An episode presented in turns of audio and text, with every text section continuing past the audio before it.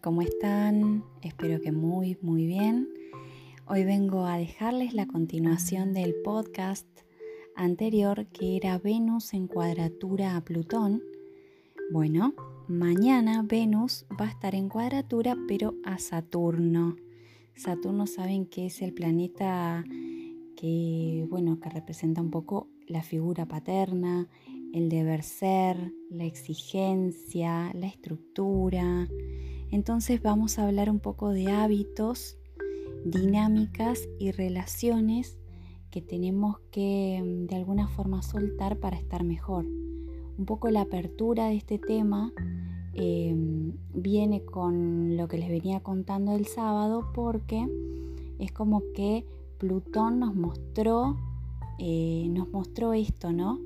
De dónde estábamos eh, habitando lugares tóxicos, nocivos, y ahora Saturno nos viene a decir, bueno, bárbaro que te diste cuenta, pero ¿qué es lo importante para ti? O sea, ¿qué es lo que vas a hacer para tener amor y felicidad? Entonces, eh, hay momentos donde esta pregunta es un poco más difícil de responder que otros, pero la clave es siempre escucharse y entender que si sentimos rechazo, aislamiento, soledad, si sentimos que tenemos que lidiar o remar en dulce de leche para vivir eh, esas situaciones de merecimiento, tenemos que ver de dónde viene, ¿no? Cómo fue la relación con nuestro padre eh, en la niñez, en la adultez, y a su vez cómo afectó o no eso nuestra autoestima. Eh, este aspecto es así como un poco desafiante porque bueno, viene a hablarnos de nuestras debilidades y nos pone como desafío y nuevas lecciones, ¿no? Eh, hace poco leí la historia de que Dustin Hoffman, cuando era chiquitito, eh, decía que él quería ser actor y, y él tiene justamente a Saturno en el grado eh, cero en, en Venus, ¿no? Entonces, claro, miren, si él hubiese escuchado a esa tía, jamás hubiese hecho el trabajo, la carrera que hizo y no hubiese logrado eh, poder perfeccionar su autoimagen. Eh, un poco esto nos habla de que somos el amor que proyectamos. Y ese amor que proyectamos es lo que nosotros creemos que somos capaces de dar. Entonces es muy, muy importante trabajar la valoración propia y, dejar las críticas, los rechazos, las palabras eh, que no refuerzan, digamos, nuestra autoestima quedarnos simplemente con los comentarios que sean nutritivos. Y bueno, para eso es que quería dejarles este post y contarles que cambiar una actitud, cambiar la imagen de nosotros mismos puede llevarnos años.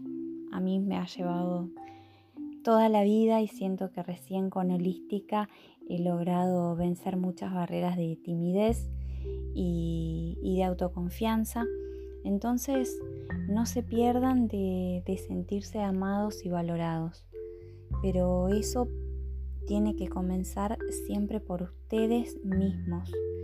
Eh, distanciarse de problemas, hábitos y relaciones que son obstáculos, que, de alguna forma no nos ayudan a crecer.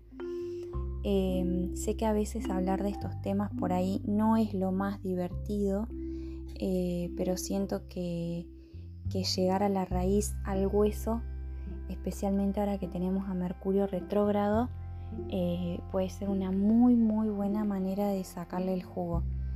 Em, siento que es natural a veces sentirnos influenciados por la palabra de otro, sentirnos solos o deprimidos, pero llegar a llegar al punto donde nos podemos responder a nosotros mismos qué necesitamos es una, es una, buena, es una buena terapia. Es un buen comienzo para tener una existencia armoniosa y pacífica en vez de estar gastando también em, en sentirnos completos, eh, ¿cómo les puedo decir? A través del consumo.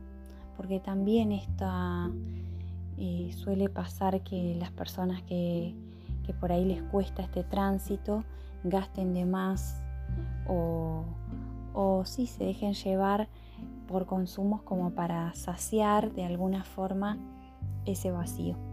Espero que les guste este post, que no sean vagos y entiendan que este es un paso totalmente necesario que nos lleva a, a elegir día a día, a ser estratégicos, a ser determinantes y a entender que se termina un ciclo, pero un ciclo que abandonamos para estar mejor, para dejar de estar incómodos y para poner barreras a nuestro sano cuidado.